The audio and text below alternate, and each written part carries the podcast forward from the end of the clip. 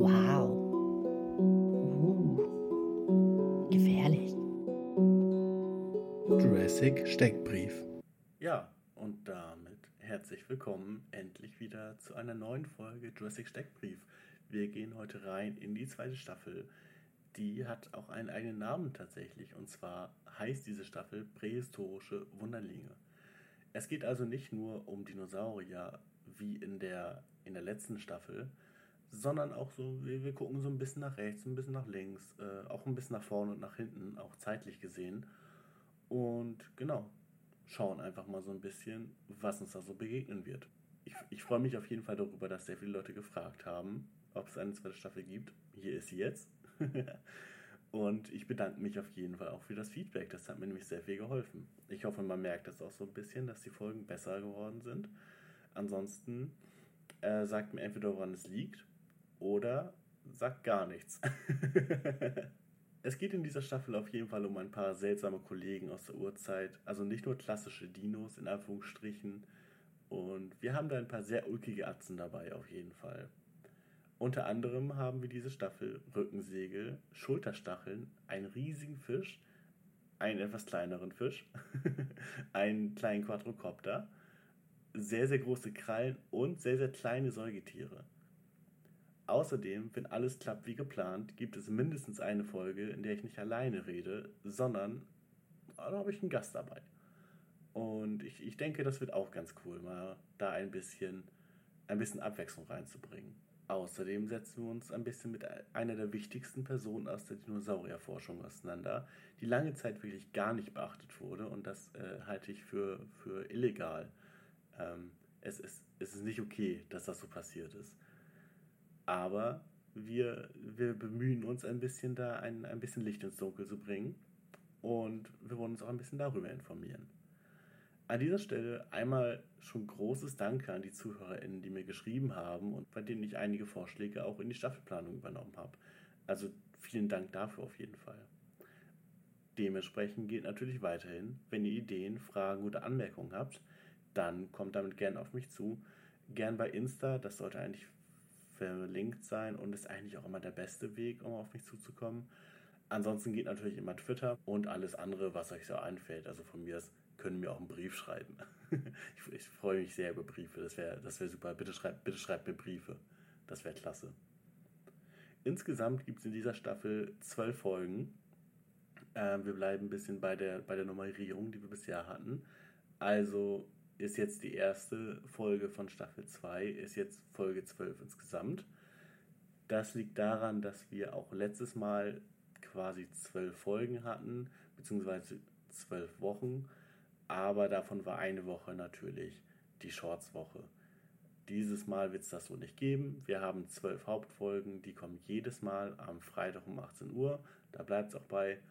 Und genau, also in den nächsten elf Wochen werden euch immer neue Dinosaurier oder andere prähistorische Kollegen begegnen, wenn ihr das denn mögt. Bei den Shorts bin ich tatsächlich generell noch nicht so sicher. Das hängt auch ein bisschen mit meinem Zeitplan zusammen. Ähm, ich habe halt noch hier und da noch so ein paar andere Sachen, die ich super gerne noch machen möchte und auch, auch machen werde. Ähm, deswegen habe ich jetzt so die Hauptfolgen auf jeden Fall priorisiert. Davon sollte das meist auch schon fertig sein, wenn das hier jetzt rauskommt. Dementsprechend bin ich da ganz optimistisch, dass das auf jeden Fall klappt. Und Shorts kommen so hier und da mal. Aber da kann ich noch nicht versprechen, wie viel und ob und wann vor allem. Ich hoffe auf jeden Fall, dass ihr, dass ihr Bock darauf habt, weil ich habe richtig Bock drauf. Ich fand, die, die Pause hat mir ganz gut getan, auf jeden Fall. Es war zum Ende hin doch ein bisschen stressig, weil das zeitlich auch alles ein bisschen eng wurde. Aber ich bin sehr froh, dass es geklappt hat.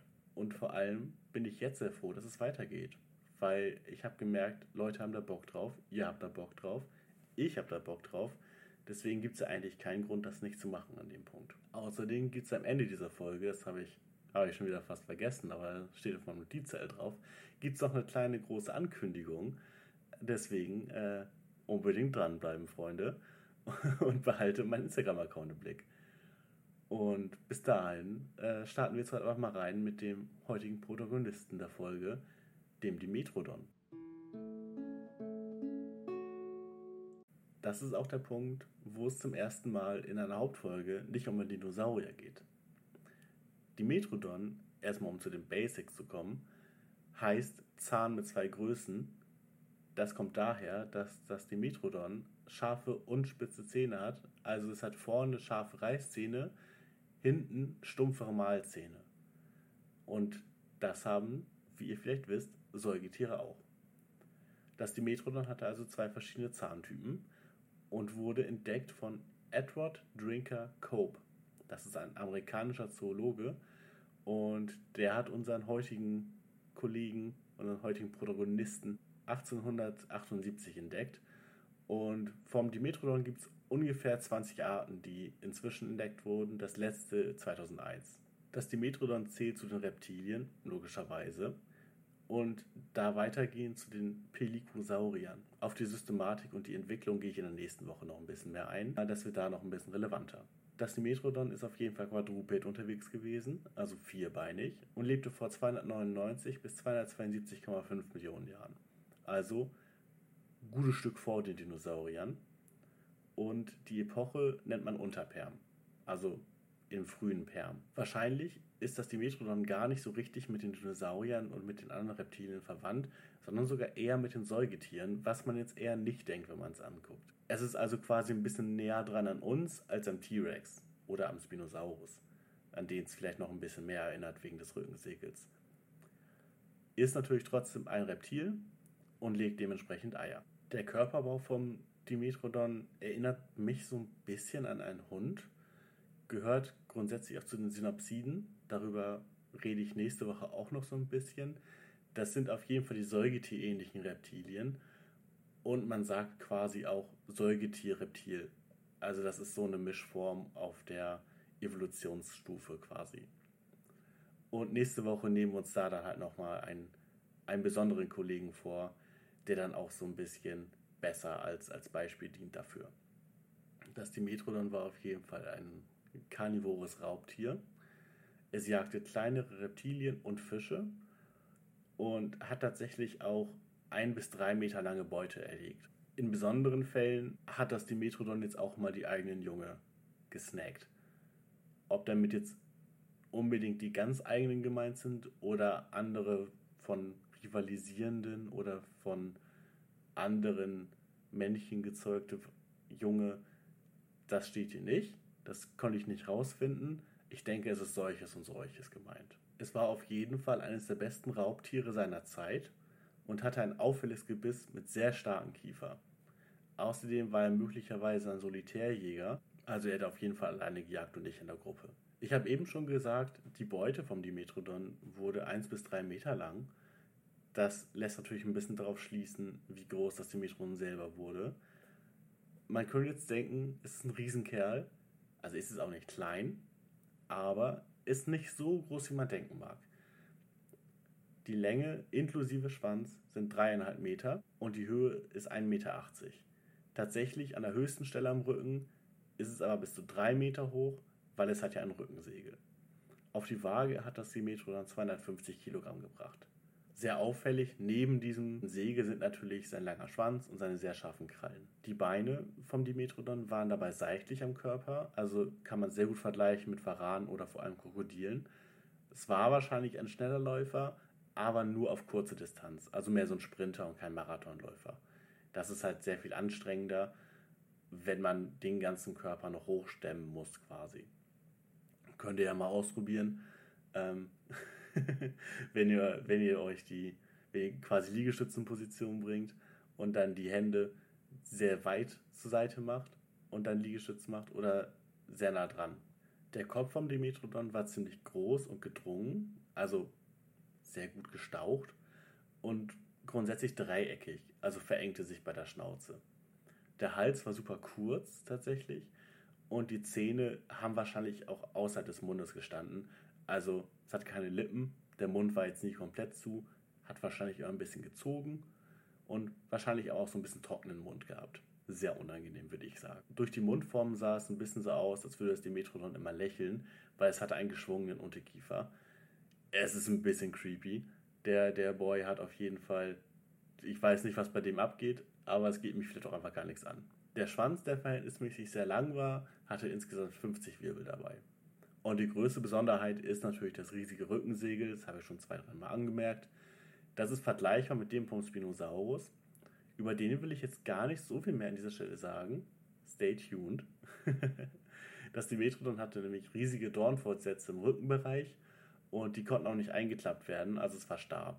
Das Segel war also immer in derselben Position, also stand einfach immer auf.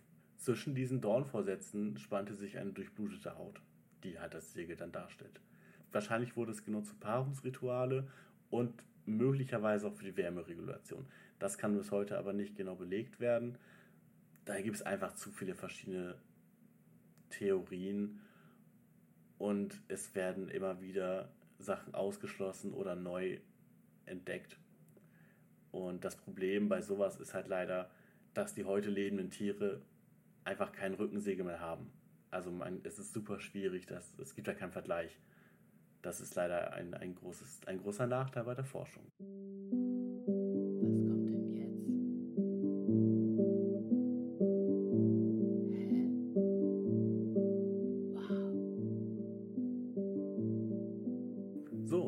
auch schon beim ersten Einschub in dieser Staffel. Ich hoffe, ich habe doch das nicht vermisst.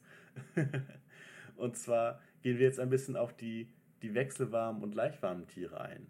Also die alte These vom Dimetrodon ist natürlich, dass das Segel zur Regelung der Körpertemperatur gedient hat. Und es hat quasi die Flanke in die Sonne gedreht, sodass die, die Sonnenstrahlen auf das Segel gestrahlt haben. Und dadurch wurde das Blut im Segel erwärmt. Und mit warmem Blut ist das Tier aktiver und dementsprechend schneller und hat einen Vorteil gegenüber anderen Tieren, die länger brauchen, um sich zu erwärmen. Das gilt so ein bisschen im entgegengesetzten Bereich wie beim Ohrläppchen vom Elefanten oder eben auch beim Menschen.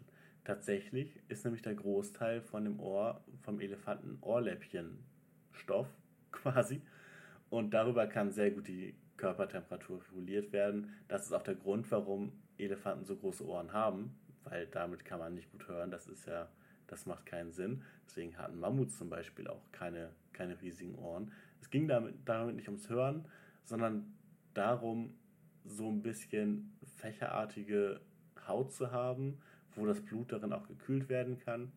Allein durch das Hin- und Her schlenkern.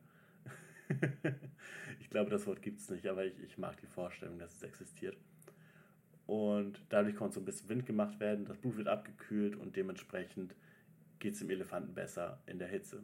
Und genau gegenteilig hat es das Dimetrodon gemacht, in der alten Theorie, indem es einfach sein Blut erwärmt hat und deswegen schneller auf 180 war. Gegenargumente gegen diese These sind tatsächlich aber, dass nahe Verwandte vom Dimetrodon so ein Segel nicht hatten, also einige schon, aber eben nicht alle und manche hatten lediglich einen kleinen Kamm auf dem Rücken und der ist viel zu klein und ungeeignet für diesen Zweck. Nichtsdestotrotz, die Metrodon ist wahrscheinlich wechselwarm. Was heißt wechselwarm?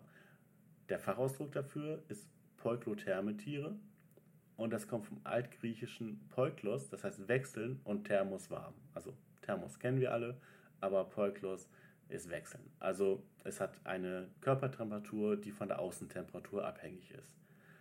In der Regel sagt man jetzt auch Ektotherm. Das werde ich wahrscheinlich jetzt im Laufe der, der Staffel und Folgen öfter sagen. Und das bedeutet, dass sie die Temperatur aus der Umgebung aufnehmen. Die Körpertemperatur ist dementsprechend immer konstant, wenn auch die Umgebungstemperatur konstant ist. Ein gutes Beispiel dafür sind Tiefseefische, weil die bewegen sich immer in der gleichen Region. Deswegen ist die Temperatur da immer gleich und dementsprechend müssen die keine Energie aufwenden, um eine höhere Körpertemperatur zu haben die sind einfach fein damit, wie es jetzt ist. Und das ist völlig okay für die. Was euch vielleicht eher ein Begriff ist, wenn wir über diese Fachbegriffe sagen, ist Kalt- und Warmblüter. Das hatte ich auf jeden Fall früher in meinen Büchern. Das ist inzwischen überholt. Aber ich, ich kann mich auf jeden Fall auch noch daran erinnern, dass ich das sehr oft gelesen und gehört habe. Ist aber eigentlich ein ungeeigneter Begriff, da wechselwarme Tiere natürlich auch hohe Körpertemperaturen haben können wenn sie halt in der Sonne baden oder wenn es generell außen sehr warm ist. Deswegen, das Blut ist jetzt nicht immer kalt. Und das natürlich von, von gleich warmen Tieren ist jetzt nicht immer, immer warm. Also, oder wärmer als das von wechselwarmen Tieren. Tatsächlich gibt es aber auch Beispiele in der Tierwelt, die nicht ektotherm sind, also wo die Wärme nicht aus der Umgebungstemperatur kommt, die aber auch wechselwarm sind. Zum Beispiel die Haie oder Bienen und die benutzen konstante Muskelbewegungen, um warm zu bleiben. Meistens ist die Körpertemperatur aber genau wie die Umgebungstemperatur und deshalb suchen manche Echsen sonnige bzw. schattige Plätze, je nachdem, was gerade vonnöten ist, um den Körper zu regulieren. Es gibt tatsächlich aber auch ein paar Temperaturdiebe im Tierreich, nämlich manche Schlangen legen sich zum Beispiel in Termitenhügel rein und die sind halt einfach super warm da drin und die wärmen sich einfach auf mit der Temperatur der Termiten. Die klauen also ein bisschen die Temperatur. Der große Vorteil vom Wechselwarmsein ist, dass man einen sehr viel geringeren Energieaufwand hat. Dementsprechend können sie im Winter zwar weit von der optimalen Körpertemperatur leben, aber brauchen halt auch sehr viel weniger Energie dafür. Das Gegenteil davon sind logischerweise gleichwarme Tiere wie Menschen und alle anderen Säugetiere und alle Vögel. Diese Tiere müssen viel Energie aufnehmen, um Temperatur zu halten bleiben dementsprechend aber auch immer im optimalen Bereich. Bei Menschen ist das halt unsere normale Körpertemperatur von ungefähr 36 Grad und alles darüber und darunter ist wirklich nicht in Ordnung. Deswegen ist das Fenster, in dem wir uns wohlfühlen, sehr viel kleiner als das von wechselwarmen Tieren. Gleichwarme Tiere bekommen ihre Wärme dabei durch Stoffwechselvorgänge im Körper und sind dementsprechend endotherm, also die Wärme kommt von innen.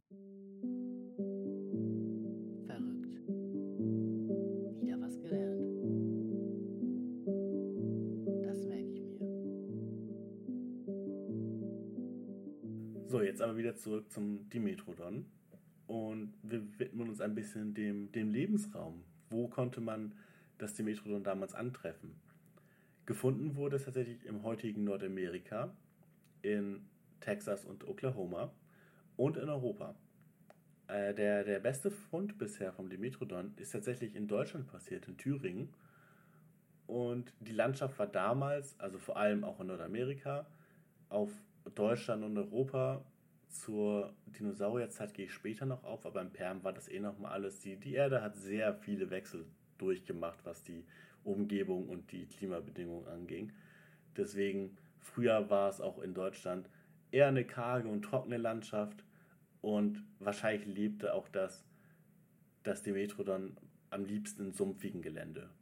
Also da, wo es jetzt nicht so ganz karg und trocken war, sondern wo auch ein bisschen ein bisschen Feuchtigkeit zu finden war. Fußabdrücke vom Dimetrodon wurden auch in New Mexico gefunden. 2020 gab es auch neue Forschungsergebnisse, die sprechen weiter gegen die Wärmetheorie beim Segel und gehen sogar davon aus, dass das Dimetrodon gleich warm gewesen ist.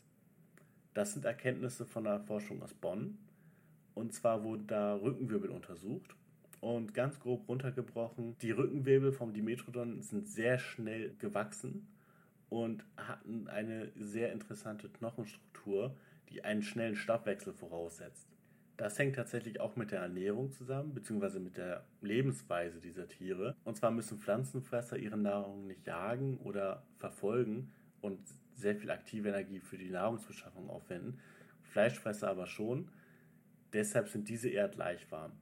Es hat dementsprechend natürlich einen, einen großen Vorteil, den Beutetieren gegenüber, wenn man gleich warm war und nicht erst warten musste, bis man aufgewärmt wurde, um überhaupt jagen zu können. Was auch verwunderlich war bei der Forschung aus Bonn, war, dass man die Wirbel aufgeschnitten hat und darin war eine versteinerte Corda dorsalis gefunden. Das war mal ein weiches Organ in der Mitte vom Wirbelkörper und das haben Fischgruppen heute noch und gilt so ein bisschen als der Vorläufer der Wirbelsäule. Bei uns ist das noch in den Bandscheiben zu finden. Der natürliche Feind vom Dimetrodon war der Gorgonoxide, tatsächlich aber erst später. Das ist sehr lustig, weil er kommt auch in diesem Podcast noch später dran. Und der trat danach auf und löste quasi das Dimetrodon ab als den Spitzenpredator.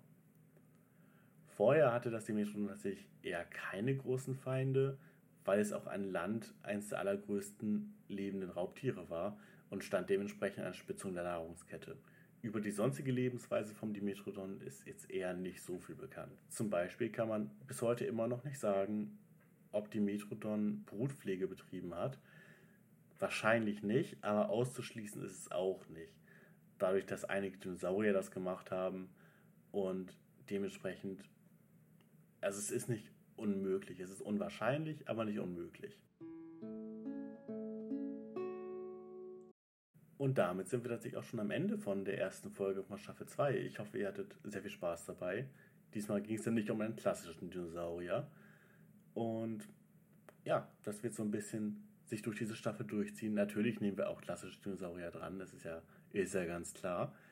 Aber nächste Woche sind wir, wie ich gerade eben schon angeteasert habe, äh, thematisch ein bisschen näher dran und gehen quasi den nächsten Evolutionsschritt. Generell geht es auch viel um Evolution in dieser Staffel. Ich finde super interessant, wie die Forschung von ganz sicher wurde das mit der Körpertemperatur gemacht, äh, in Bezug auf, die, auf, die, auf das Segel, zu der Kollege ist nicht mal wechselwarm. Ich finde das richtig wild. Also ist, in allen Büchern, die ich damals hatte und in allen Dokumentationen, die ich gesehen habe, steht immer drin, dass alle felsenfest überzeugt waren, ja, okay, das Segel ist logischerweise dazu da, die Körpertemperatur zu regulieren und die Sonne zu nutzen, um die Temperatur ein bisschen zu erhöhen. Und heute sagt man, ja, wahrscheinlich war das sogar gleich warm und hat das gar nicht nötig gehabt. Außerdem super interessant, wie sich aus so einem Reptil ein Säugetier entwickelt hat. Ich finde, das hat optisch und in vielerlei Hinsicht absolut gar keine Ähnlichkeiten. Aber offensichtlich ist da was passiert im Laufe der Millionen Jahren. Ich meine, allein in Bezug auf die Chorda dorsalis, die wir auch, die auch wir Menschen jetzt noch in der Wirbelsäule haben. Wie es evolutionstechnisch weiterging, das erfahren wir dann nächsten Freitag um 18 Uhr. Und bevor ich jetzt hier die Folge komplett beende und euch ins Wochenende lasse oder wann auch immer ihr das hört, ich, ich gehe einfach mal davon aus, dass ihr natürlich pünktlich hört und natürlich direkt am Freitag oder am Samstagmorgen. das, das würde ich mir wünschen. Und zwar habe ich zum Start von Staffel 2 einen, einen klitzekleinen Merch-Drop geplant. Und zwar gibt es Jurassic Steckbrief Beutel. Die könnt ihr tatsächlich jetzt schon auf meinem Instagram-Account sehen. Und wenn ihr mich da anders kontaktieren wollt, geht das natürlich auch. Das ist kein Problem. Dann, dann schicke ich euch die Bilder und die Informationen, die ihr dazu haben wollt. Und das Geld, das ich damit einnehme, geht natürlich direkt in die Verbesserung vom Podcast. Und in erster Linie soll es halt kostendeckend sein. Also ich will damit jetzt nicht reich werden, aber es geht halt so ein bisschen darum, so, so ein klein, kleines Andenken, einen kleinen Fanservice zu machen. Ich hoffe, es gibt Fans. ich werde es natürlich tatsächlich auch erst, erst auf Anfrage produzieren. Also, denn das wäre sonst ein bisschen blöd für mich. Gegebenenfalls wird davon auch jeder individuell sein, aber das kann ich noch nicht genau sagen. Auf jeden Fall habe ich ein wundervolles Logo entwickelt und das, das werde ich darauf drucken lassen. Es, es wird wundervoll, es wird großartig. Ich, ich habe richtig Bock. Und ihr habt auf jeden Fall jetzt eine Woche Zeit, bis ich die Vorbestellung abschließe. Und dann wird es die so auch nicht wiedergeben. Also die Beutel sind dann weg. Ich werde tatsächlich später wahrscheinlich noch andere Sachen machen. Ich gehe fest davon aus, dass Jurassic Steckbrief noch ein paar mehr Sachen bekommt. Aber dieser Beutel wird genau so nicht mehr produziert, weil ich finde, das sollte so ein kleines Podcast-Ding bleiben und nur für die HörerInnen und für die FollowerInnen des, des Instagram-Accounts, aber vor allem für euch. So, das würde mich sehr freuen. Für den Fall, dass, dass es hier nochmal irgendwann ganz groß wird und ich wirklich sehr viel Aufmerksamkeit damit bekomme, dann habt ihr noch so ein kleines Unikat bei euch liegen dafür. Das wäre doch auch ganz, ganz cool. Und mit dieser Ankündigung verabschiede ich mich jetzt auch wirklich. Ich bedanke mich sehr fürs Zuhören. Feedback ist wie immer gerne gesehen. Und damit bleibt nur noch zu sagen, ganz liebe Grüße und habt ein wundervolles Wochenende.